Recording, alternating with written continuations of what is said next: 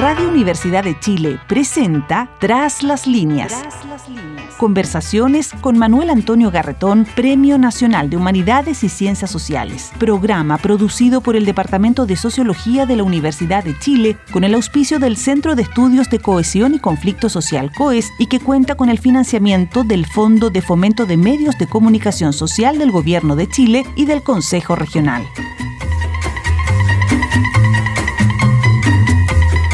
Muy buenas tardes.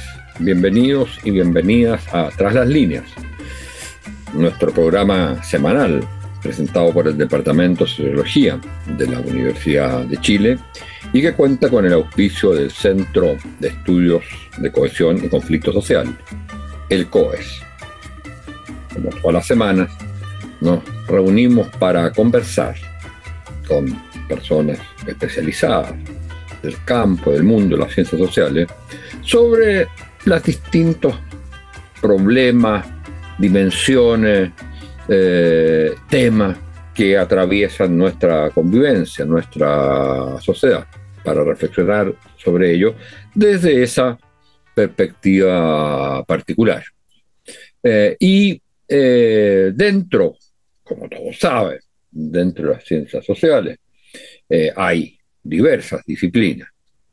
Eh, hoy día contamos con alguien que viene de una disciplina que es distinta a la probablemente la mayoría de quienes han venido hasta ahora, eh, ya sea sociólogos, cientistas políticos o también de otros campos de, filosofía social, eh, pero que reúne dos disciplinas, la de sociología y sobre todo y principalmente la de antropología, en la cual es una de las estudiosas más eh, relevantes eh, de lo que es nuestra sociedad desde esa perspectiva eh, que existe actualmente y que tiene también una dimensión muy importante en el campo latinoamericano.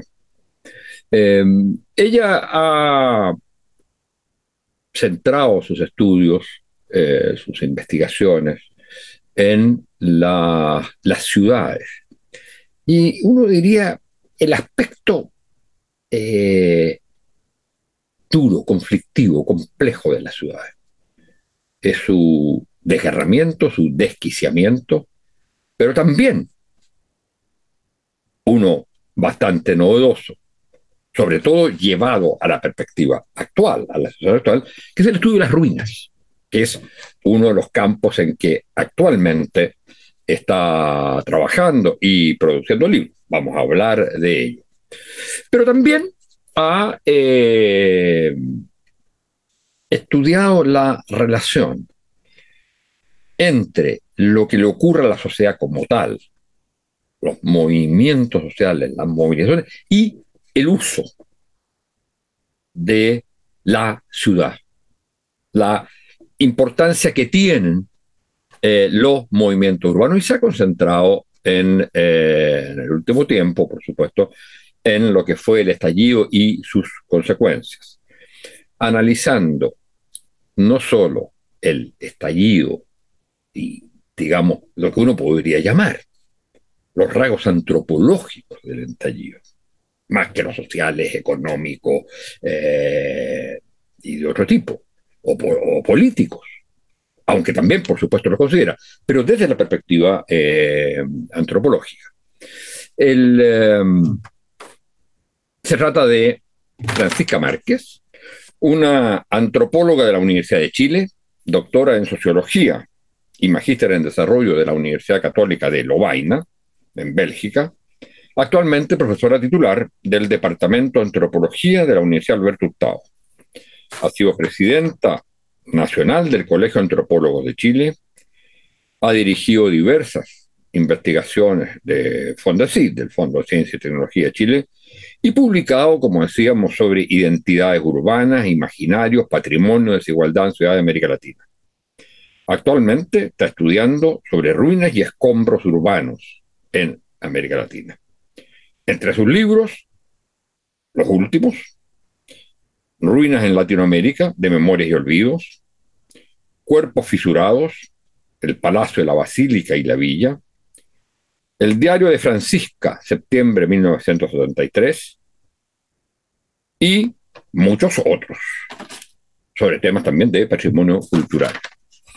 Eh, Francisca, muy bienvenida y quisiera partir eh, esta conversación con una de las eh, reflexiones sobre los temas más recientes que tiene que ver con la reflexión que tú haces del, eh, en una situación emocional como muchos, pero desde la disciplina dura y estricta de la antropología, desde una subjetividad, pero desde una disciplina también de trabajo, eh, a partir de, digamos, estudios del estallido, pero sobre eh, un poco sus resultados, lo que significó fundamentalmente el resultado del, eh, del rechazo. Y dentro, el significado, el, el, triunfo, el rechazo, digamos, y la derrota de la prueba. Y entonces tú haces una reflexión bastante profunda y compleja sobre esto, a partir que eh, el estallido eh, tiene que ver con básicamente la expresión de la diversidad, el estallido de las identidades y la eh, incorporación, la presencia bastante contundente del tema de la alteridad, de reconocer a los otros. Eh, y haces una reflexión que de algún modo el triunfo del rechazo expresa el miedo a el temor, el miedo a eh, la diversidad, a la alteridad, eh, a, la existencia del otro, porque de alguna manera la existencia del otro me cuestiona mi propia existencia. Entonces, eso, eh, que a mí me parece muy importante, lo, eh, aplica, lo plantea y dice, bueno, aquí hubo cuatro millones que participaron en el rechazo. Y nadie les... Y una de las explicaciones que tú das es, nadie les habló. Eh, eh, nadie los tomó en cuenta de alguna manera. Y para poner, digamos, para partir con una cuestión bien delicada, pero en parte la convención los y las convencionales. ¿No será cierto que tampoco les habló a ellos? Que tampoco los incorporó, que hablaron más de sí mismos y de sí mismas, lo que era perfectamente entendible en el, eh, digamos, como consecuencia del estallido, que es la presencia de ellos y ellas en el país, ¿eh? Eh, de, digamos, de estas diversas identidades que entonces tampoco le hablaron a ese mundo de los cuatro millones que nunca habían votado y que nunca habían sido apelados. Muy buenas tardes y muchas gracias por estar con nosotros. buenas tardes. Eh, Manuel Antonio, qué bonita síntesis hiciste de, de mi trayectoria. Me, entretenido, ¿no? Porque dije, va, esa soy yo, ese hecho, eso he hecho yo parece. Eh, se agradece, así que lo voy a volver a escuchar para memorizarlo.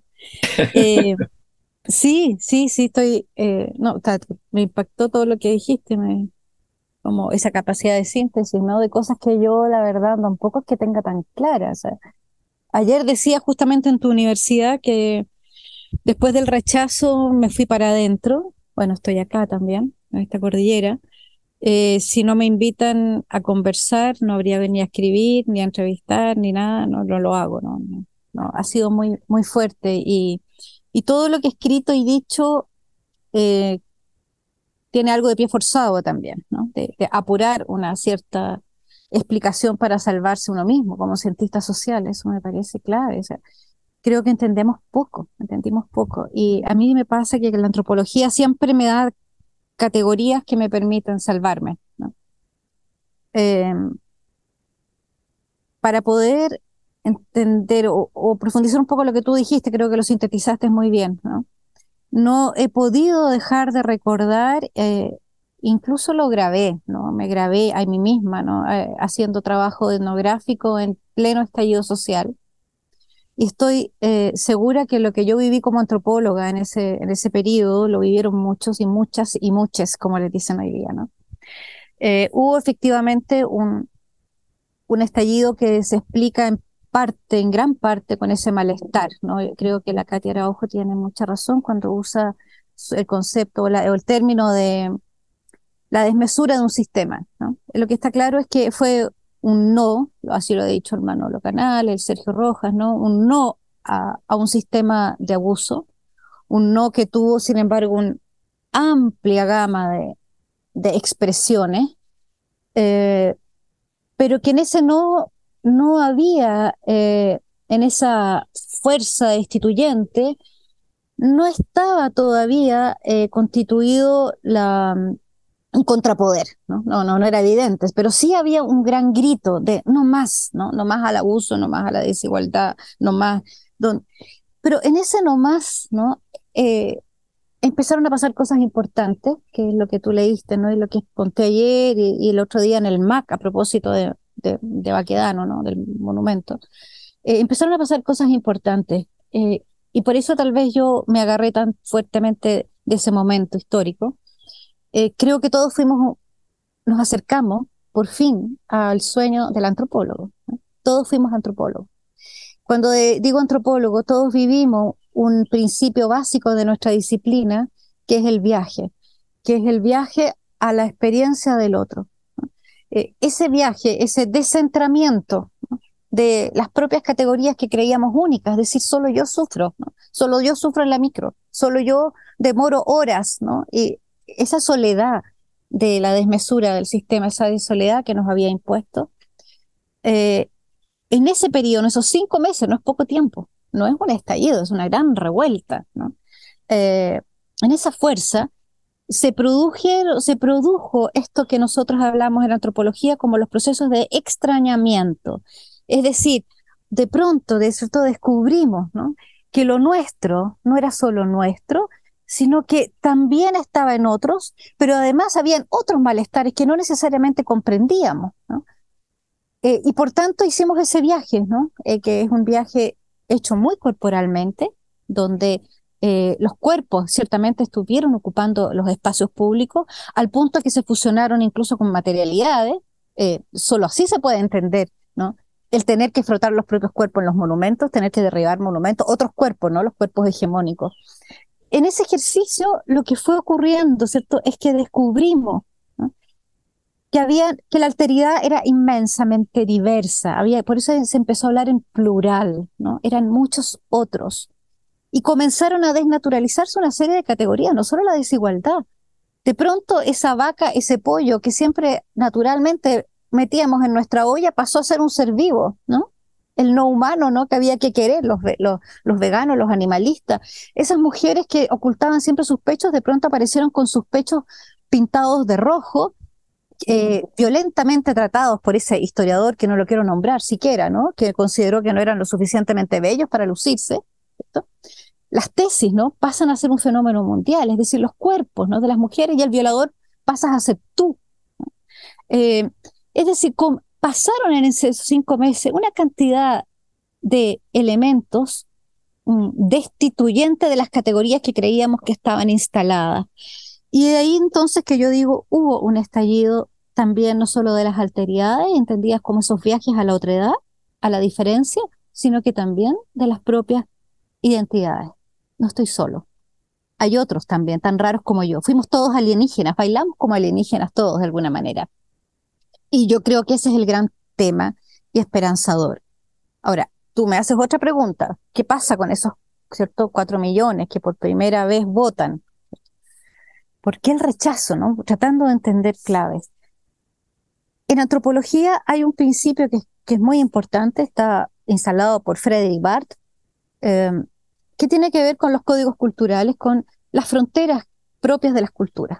Nuestras culturas son maestras siempre en instalar las fronteras entre nosotros y los otros. Pero cuando esas fronteras, dice Frederick Barth ¿no? en sus estudios, logran ser transitadas, ¿no? cuando esas fronteras se vuelven porosas, cuando yo logro pasar de mi propio cierto mundito al otro, ¿cierto? a la otra cultura, lo que Frederick Barth y la antropología tiene como principio, como premisa, es que las culturas se vuelven profundamente flexibles y fuertes, se enriquecen. Es decir, cuando una cultura logra ir a otra, ¿no? Y tomar algunos elementos y traerlos y hacerlos propios, ¿cierto? Se producen procesos de transformación plásticos eh, espectaculares. Pero eso no se produce así como así, ¿no? Eh, eso no es, no es gratuito. Entonces, esos cuatro millones que tú dices que votaron por rechazo, efectivamente no vivieron el proceso de digestión, de digerir qué significa de pronto, ¿cierto? Que mi caballo, ¿cierto? No puede pasar, ¿no? A jugar como juega en el rodeo, ¿no? Que mi casita es mi casita, ¿no? Es decir, todos esos principios, ¿no? Que empezaron a afirmarse como principios identitarios, ¿no? De el yo soy, ¿no? Esos principios necesitan ser digeridos. Y ahí yo hago la culpa, y ahí tengo una, una objeción con lo que tú acabas de plantear. Yo no hago mea culpa con los convencionales constituyentes. Eh, a ellos yo no los toco, no los toco porque creo que si hay algo que representa a esta sociedad chilena son ellos. Creo que hay otros ausentes y entre ellos mm, nos meto, nos, metemos. Te meto a ti, me meto a mí. Eh, no, está bien, pero yo, yo entiendo no hicimos la pega, no la hicimos. no fuimos a conversar. Y faltó esa conversación y esa discusión. Para ir a conversar, ya. ¿no es cierto? Se necesitan dos. Sí, pues, eh, digo, como el tango, ¿no es cierto? Más que dos, se necesita. Y, y yo creo que aquí hay un problema también del mundo, llamémosle, de la convención, de su dificultad para conversar con el otro que no es él. Y el otro que no es él es, ya, llámale como le quiera. Nosotros, los académicos, el, el, mundo político intelectual, el mundo de los eh, cuatro billones, etc. Eh, hay también, porque si no, yo creo que llegamos a una cuestión en que la verdad y los buenos y la virtud está de un lado. Y eran ellos los que tendrían entonces, hablando de sí, se entiende que están hablando del país y el resto tendría entonces que haberlo aceptado. Esa relación con el otro mundo, eh, a mi juicio, no hay una responsabilidad también, no exclusivamente, también del mundo del estallido presente en la convención, porque yo creo que una de las grandes cosas que tuvo esa convención era que le dio legitimidad a la calle. ¿Eh? Yo siempre digo, no habría tenido legitimidad Capaz que hubiera hecho una convención que hubiera podido ser aprobada, pero no habría tenido legitimidad una constitución sin la tía Pikachu eh, ahí. Ahora, puede gustar a algunos, puede no gustar, pero yo creo que eso... Pero lo que no entendió, yo creo, es que en ese momento ya no era solo representante de sí mismo, ya no era solo representante del estallido, sino que era la fuerza principal de una convención para el conjunto de la sociedad. Es decir, tampoco entendió ese mundo la alteridad. No, estoy de acuerdo, no lo entendió, pero ahí faltaron varios pasos entre medios y ahí yo culpo también al gobierno, Estado, ¿no? que no comprendió que para hacer esa transformación o ese paso de ese estallido, de esa fuerza, ¿no? De la insumisión, de la insurrección, de lo que queramos llamarle, de lo destituyente, en una fuerza refundacional, había que hacer un trabajo muy fino. No bastaba con imprimir millones de constituciones y repartirlas. no, de, ninguna manera, no era suficiente. Eh, y faltó calle, nos faltó calle. O sea, ¿cómo, cómo, cómo ganamos nosotros el sí y el no? O sea, lo recuerdo, esa, esa mística, ¿no? Esa, ese empeño, esa conversación permanente, ese diálogo. Ahora, yo también pienso, eh, y no quiero por eso culpar jamás a los convencionales, creo que hicieron lo que pudieron, finalmente son parte nuestra y los especialistas no lo van a hacer mejor. Eso lo tengo clarísimo. Ah, no, eh, eso, no, no, tengo duda, sí, sí, Pero, lo que yo creo que faltó ahí, faltó un trabajo de calle fino a largo plazo. Pero lo que te quería decir es que creo que la pandemia eh, nos jugó perversamente en contra, porque nos retrotrajo al hogar. Y el hogar sabemos nosotros, la familia, ¿no? Eh, los cercanos, que es de las fuerzas más conservadoras y más aterradoras de lo que había pasado afuera.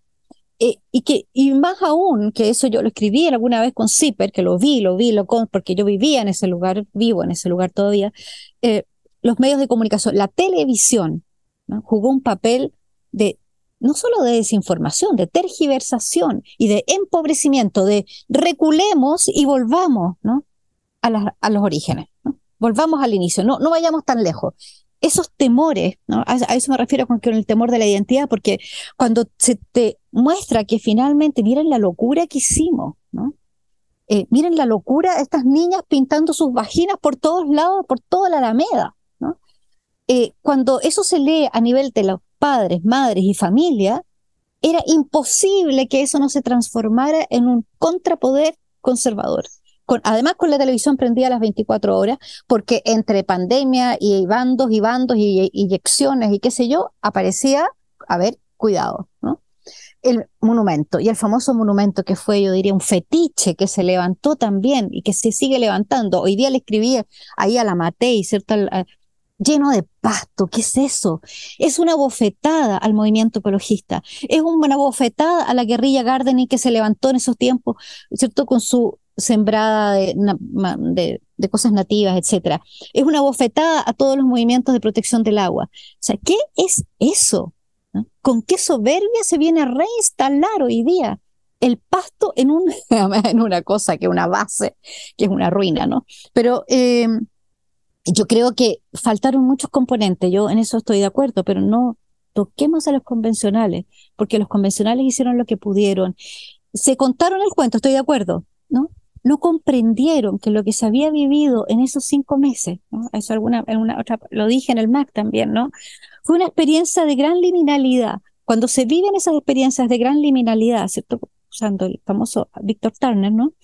Yo comparto con él cuando él dice, en esos momentos se crea una comunitas, ¿no? Una comunidad que es una burbuja en el cual la euforia nos, nos domina, ¿no? Pero hay un, pero eso necesita, y ese es el punto que continúa, un rito de paso.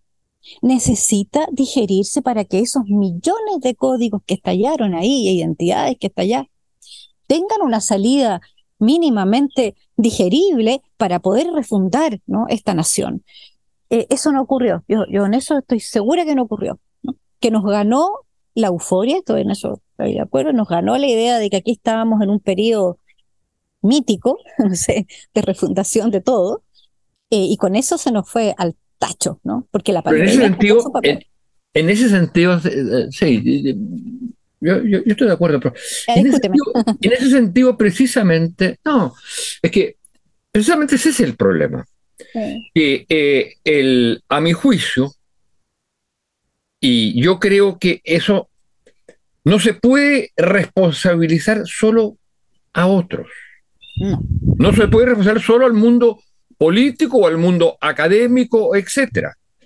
Este es eh, Chile, este somos nosotros, ¿sí? No, pero te quiero decir, no, pero hay una responsabilidad de quienes tenían en ese momento la gran legitimidad. ¿Ah? Porque hay que ver que tenían la legitimidad del plebiscito de entrada, pero que tenían también la legitimidad de haber ganado una, una elección, de no hablarle a eso, sobre todo que todos sabíamos, toda esta cosa, claro, es fácil decirla ahora, pero todos sabíamos de alguna manera que lo que iba a haber era un plebiscito de salida con voto universal. Oye, pero espérate, no hablarle, pero es que eso no es injusto, porque el proceso no contemplaba un, entre la redacción del borrador, porque además tampoco es una redacción final, entre el borrador y el plebiscito, ahí se requería un año más para hablar. Está bien, está bien, pero... O sea, la premura nos jugó en contra, entonces es injusto pasarle la... No, pero, no me hable de pasarle la cuenta porque yo no estoy hablando de pasar la cuenta. Estoy simplemente hablando... No le hablaron, no, yo estoy de acuerdo que no le hablaron, pero tampoco permitía el, el, protocolo, no sé cómo llamarle, que, que, había... no, se lo permitía, no se lo permitía a nadie. No se lo permitía a nadie. Tampoco entonces... No, digo, porque a mi juicio lo que hay que tratar de, para entender la profundidad del de la, digamos, de la tragedia que fue esto, la, derrota, ¿eh? para entenderlo, no va, no va por eh, eh, solo el mundo, llamémosle institucional, político, etc. Porque tampoco tuvo, tenía tiempo. Tampoco tenía tiempo para hacer el trabajo fino del territorio que tú dices, porque los tiempos fueron, es decir, el trabajo del territorio que tú hablas del plebiscito del 88 es un trabajo de 10 años. De 10 años, totalmente. o de 20 años. aquí, aquí, no lo tenía ningún actor. Aquí no, lo tenía ningún actor. Entonces, tampoco es cuestión de llegar y pasarle la cuenta, digamos, al mundo político. El mundo, el mundo político, yo creo que hizo una cosa que fue clave, que fue decir, aquí hay un problema fundamental de recomposición, llámese refundación, yo lo llamaba así, pero eh, nos va mal cuando lo usamos, ¿no? Eh, eh, hay un problema y eso, nosotros lo que podemos hacer es crear un canal institucional nada más. Estoy hablando del, mundo político progresista, etcétera. Estoy hablando de la derecha que entendía otra cosa. Sí, claro. y entonces, y lo que hacemos es plantear como solución, uno, que se discuta lo que es lo central que explica en parte, eh, que explica bastante, digamos, lo que pasa en la sociedad chilena, que es la constitución heredada de la dictadura. Y eso lo vamos a cambiar. Y eso no lo vamos a cambiar nosotros, lo cambian ustedes que estaban en la calle. Y esa es la verdad. Entonces, ahí el problema es de ambos mundos de ambos mundos. El no entender por parte del mundo, llamémosle no institucional, del mundo del estallido, del mundo presente a la convención, del no entender la dimensión política que no es solo la politicidad propia, sino que es tampoco la suma de las politicidades. Somos todos iguales, todos los que estamos elegidos como, como lista del pueblo, como lo que fuera. Eso sí, eso tenemos todo. Pero, pero entender que también eso incorpora al otro, incorpora al mundo institucional, y eso ya hace que el lenguaje, que lo que conversemos y lo que acordemos tenga que ser distinto a lo que es mi propia identidad, porque tengo que incorporar en mi propia identidad la identidad del otro. Sí, no, claro, Ese también faltó también faltó el principio de alteridad, a mi juicio, en el mundo de la convención. Sí, está bien, pero ¿qué, pero qué, qué le vamos a hacer? Ya pasó. A mí lo que me preocupa en este minuto, porque tampoco tengo tantas luces, estoy, yo creo que me gana un poco el, el desasosiego. Eh, a ver, ayer fue, se terminó en una discusión muy compleja al final, porque era el tema. ¿Qué terminó? ¿Qué terminó, perdón? Eh, la, el insumisión, el panel, el panel de insumisión. Ah, pero no, que hay que explicarle al público, había ayer. el panel de insumisiones en la Universidad de Chile ayer, ¿no? en el que estaba Sergio Rojas y yo ahí. Eh, porque a propósito del futuro, ¿no? eso es lo que me, me, preocupa. Quiero creer, pero después se acercó Patricia Castillo, que estaba en el público, y me dijo algo que te lo quiero comentar. Yo quiero creer que esa experiencia del, del el proceso destituyente, revuelta, no fue solo estallida, estallido, dejó algo en cada uno de nosotros, de nosotras, de nosotros. Dejó algo.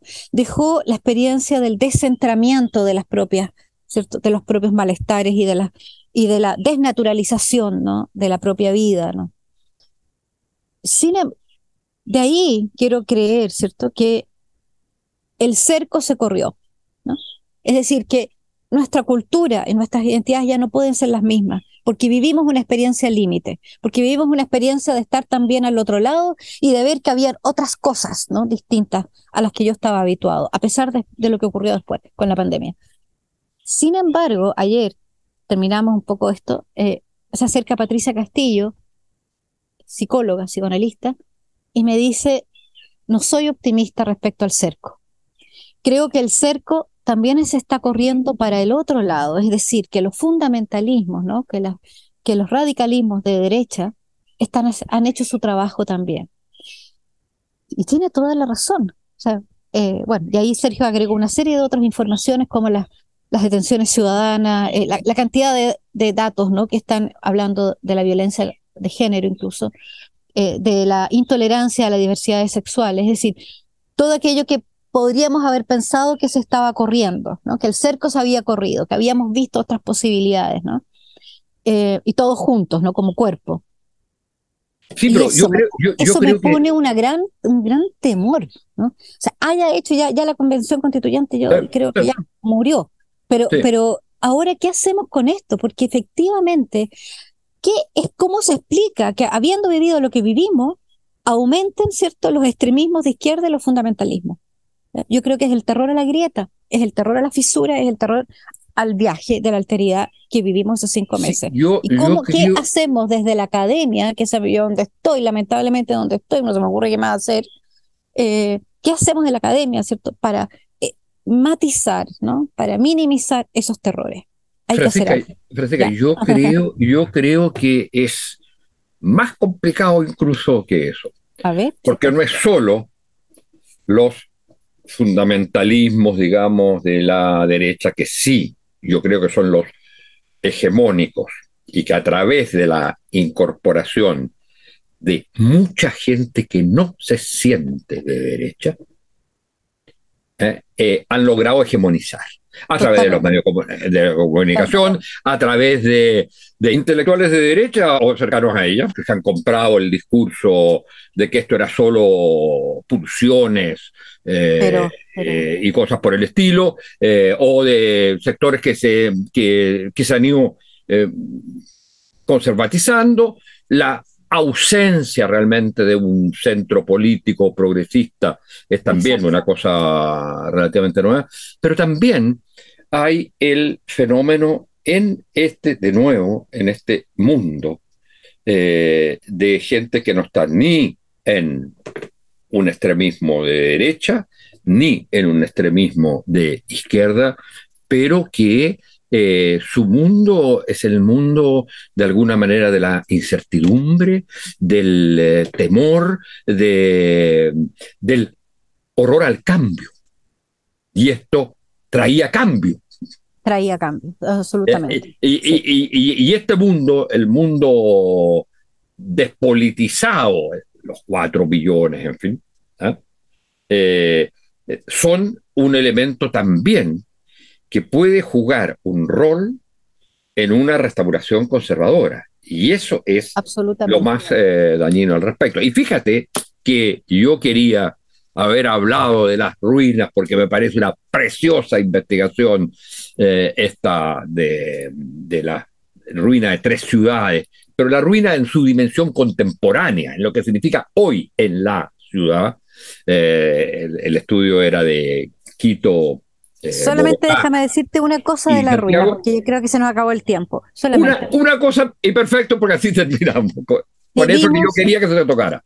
Es tan brutal que debimos haber permitido que Baquedano fuese una ruina y no nos atrevimos. yo soy por el elogio de la ruina. La ruina es memoria, es memoria y es atreverse a romper los principios higienistas totalitarios.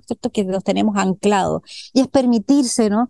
Que a veces los monumentos están vivos y pueden todos los días aparecer distintos y pueden fisurarse y pueden morir. Eso lo impedimos. Entonces, creo que efectivamente tenemos todavía un proceso muy largo y que creo que no lo vamos a ver, no lo vamos a ver nosotros, Manuel Antonio, porque es el terror. El terror a la ruina es un muy mal síntoma de esta sociedad. Bueno, muchas, muchas gracias, Francisca, eh, por esta conversación. Muchas gracias a ustedes, señoras y señores, auditoras y auditores, por haber estado con nosotros. Radio Universidad de Chile presentó Tras las líneas. Conversaciones con Manuel Antonio Garretón, Premio Nacional de Humanidades y Ciencias Sociales. Programa producido por el Departamento de Sociología de la Universidad de Chile con el auspicio del Centro de Estudios de Cohesión y Conflicto Social COES y que cuenta con el financiamiento del Fondo de Fomento de Medios de Comunicación Social del Gobierno de Chile y del Consejo Regional.